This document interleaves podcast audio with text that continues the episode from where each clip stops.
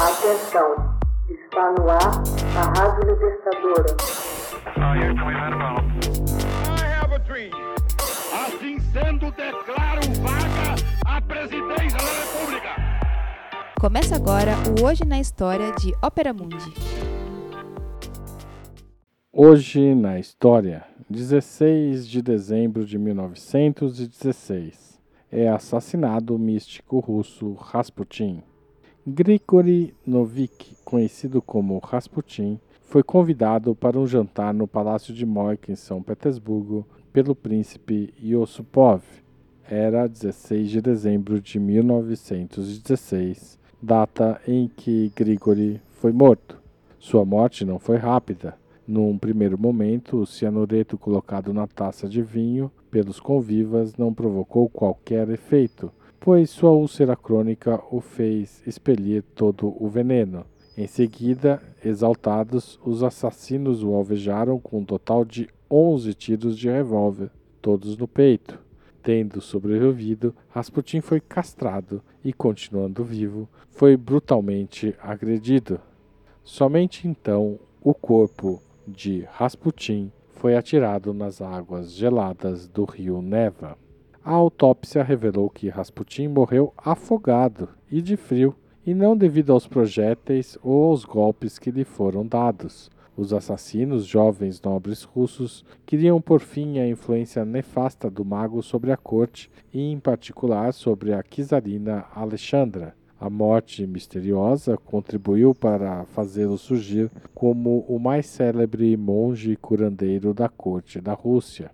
Originário dos confins da Sibéria, Rasputin foi um místico errante, talvez um starets, título conferido aos laicos ou religiosos a quem as pessoas recorriam. Entretanto, nenhum texto conhecido confirma ou nega que ele tenha sido realmente um monge, coisa que ele mesmo em seu tempo afirmava ser.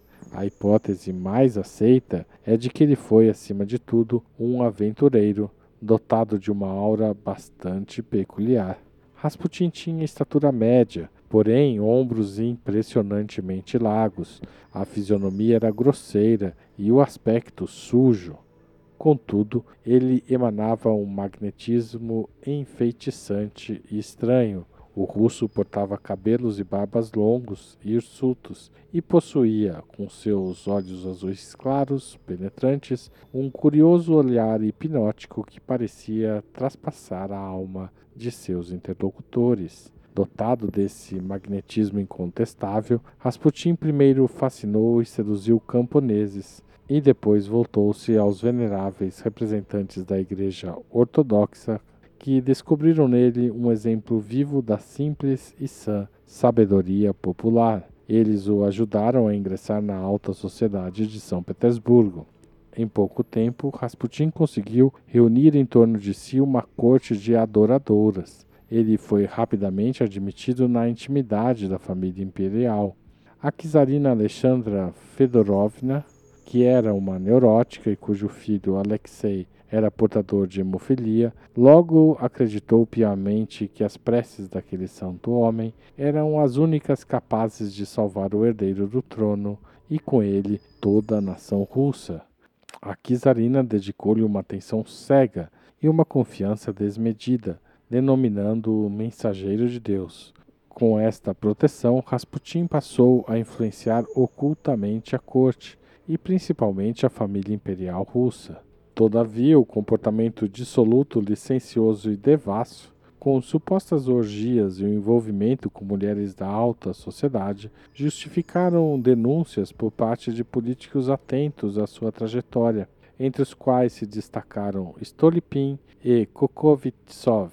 O czar Nicolau II afastou então Rasputin do palácio, mas a czarina Alexandre manteve a confiança absoluta no ameaçado monge. O que poderia ter sido um escândalo limitado interiormente pelos muros do palácio, tornou-se rapidamente uma ameaça para o conjunto do país. Quando eclodiu a guerra de 1914, o ódio ao Mujik impostor concentrou-se no casal imperial. De complô em complô, o atroz assassinato de Rasputin precipitou a queda do império.